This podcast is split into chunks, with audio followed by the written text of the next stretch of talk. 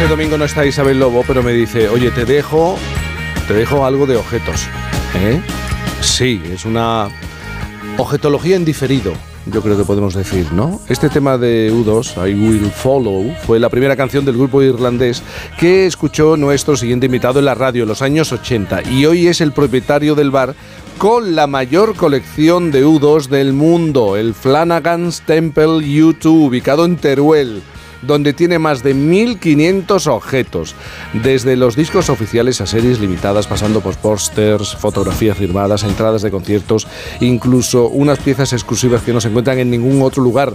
Ahora nos lo va a contar. Su nombre es Miguel Ángel Labrador y lleva casi 40 años recopilando cosas de U2, objetos que antes tenía en su casa y hace unos años decidió poner en su bar. Ha estado en tantos conciertos que ni lleva la cuenta. De hecho, estuvo hace poco en la inauguración de una gran esfera cubierta de pantallas LEDs de Las Vegas. Es muy fan y sabemos que cuando le hemos llamado le ha sonado este tema.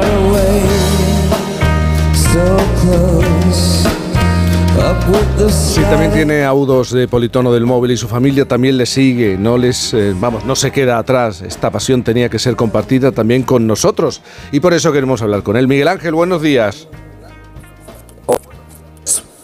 Hola Miguel Ángel. Miguel Ángel, ¿estás ahí? Sí, buenos días, ¿qué tal? Muy bien, Miguel Ángel. Oye, Miguel Ángel, ¿de verdad llevas 40 años recopilando cosas de U2? Pues sí, 40 años, pues de, pues de un crío casi, con veintitantos años. Veintitantos años. Cogió esta, que nos cogió esta, esta, pues eso, esta fiebre de, de YouTube y ahí estamos, seguimos en ello. Y, al final tuviste que casi la excusa de abrir un bar era para colocar las cosas de U2, ¿no? no, no, no, no, esto fue, no fue así.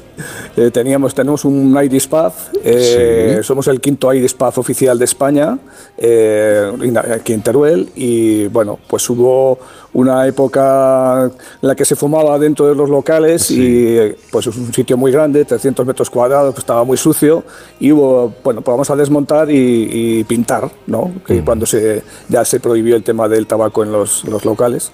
Y a partir de ahí, eh, bueno, pues una de las paredes digo, oye, voy a sacar algo de lo que yo tengo aquí en mi casa que, que ya no me cabe en, las habitaciones. Y, empezamos a montar eh, una pared, esto a la gente le gustó, pues bueno, otro poquito por aquí, otro poquito por allá, y al final pues ha ido todo acá, al, al pub. 1.500 objetos y estás buscando la mayor colección del mundo relacionada con U2, estás buscando que, que sea aceptada en el libro Record Guinness, ¿no? Sí, sí, sí, vamos a intentarlo.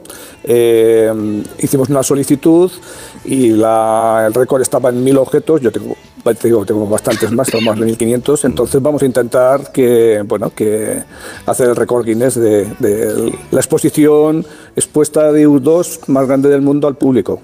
Ah, Gente ah. que tiene más cosas, eh, fan que tenga más cosas en coleccionistas privados, pero expuestas al público yo creo que no. Ya, pero es que tienes eh, determinados objetos, por ejemplo, unos cabezones firmados por el propio Bono y por Adam Clayton. Eh, ¿Cómo que unos cabezones? Sí. Eh, a ver, en, la gira Zoo TV de mm. Baby, del disco Actum Baby, pues eh, en varios estadios ellos eh, salían dentro de unas cajas y salían un performance que llevaban sus cabezas hechas en grande.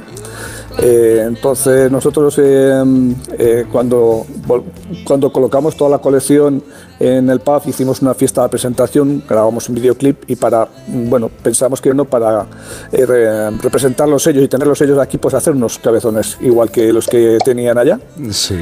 una chica aquí en Teruel. ¿Y salíais vosotros también los, ¿Y salíais vosotros de los cabezones también, o cómo?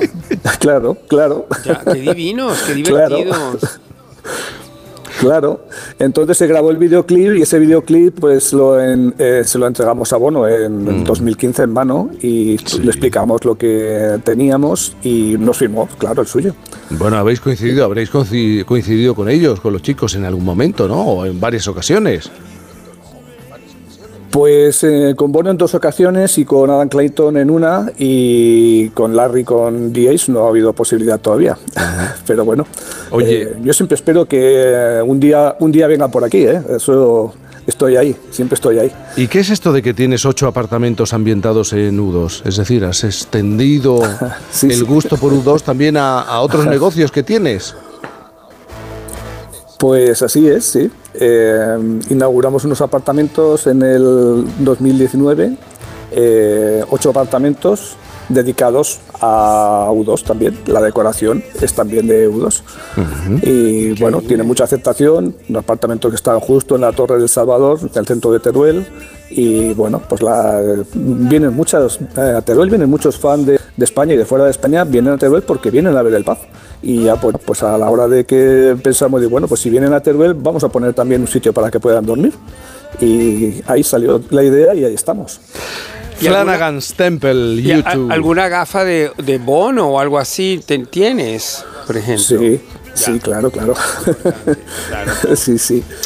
Por, supuesto, hay muchas gafas en el, en el local que no son las originales de Bono, por supuesto, pero sí son, réplicas que, que, las que él utiliza, claro, dentro de los diferentes años de, sus giras. Cada gira lleva unas gafas diferentes. Miguel Ángel Labrador, hoy hemos hecho la objetología en diferido, porque no está Isabel Lobo, pero nos hemos acercado al bar con la mayor colección de objetos relacionados con el grupo U2 del mundo. Gracias y muy buenas, eh, muy buenos días. Muchas gracias. Gracias y buenos días. Muchas gracias a vosotros. Estáis todos invitados, ¿eh? Gracias, gracias. Gracias. nuestro silencio se ha mantenido. Y mientras tanto he estado recordando que probablemente haya sido unas declaraciones de Fangoria, de Nacho Canut y Alaska, donde se dijo aquello, que luego se hizo una frase muy célebre, que el mejor eh, U2 son las versiones de sus canciones de Pet Shop Boys. Por supuesto. Además hay, hay, que entender a veces la visión de la vida, ¿no? Eh, las cosas que nos pasan a Boris y a mí y en las que nos fijamos Boris y yo, pues son a lo mejor no tan mainstream, ¿no? Como, en el resto de la humanidad. Claro, todo eso con permiso de mi entrenador Alfredo, que cuando hay un concierto de U2, su vida cambia radicalmente, ¿entiendes? Y, entonces tú le dejas hablar. Ah, yo le dejo hablar y creo que es mejor eh, dejar a la heterosexualidad la esencia de U2 y que nosotros rescatemos las versiones de Pecho Boys. Porque tú consideras que U2 representa, es el sumum de lo heterosexual en Es el ultra sumum, es más allá del sumum. ¿Entiendes? Es más allá de decía Boy, decía Boy George, cuando le preguntaban por U2, decía, bueno, si yo fuera el cantante de ese grupo, actuaría de espaldas al público con ese batería tan guapo. Son visiones diferentes de la vida. Son visiones muy distintas de la vida. ¿Y qué decía Bianca Jagger? Bianca Jagger tiene una frase que en una entrevista que yo le hice cuando Bono estaba en ese momento como que, iba a salvar el mundo, que es una cosa que tiene Bono también, de que él va a salvar el mundo desde su estatura y su, y su cosa irlandesa. Entonces de repente ella dijo, ya sabes, ese tipo de hombre eh, líder de un grupo de música y que ella estuvo casada con Mick Jagger. O sea, ese tipo de hombre, no hay nada que le pueda gustar más que hacerse una foto con alguien de mucho poder.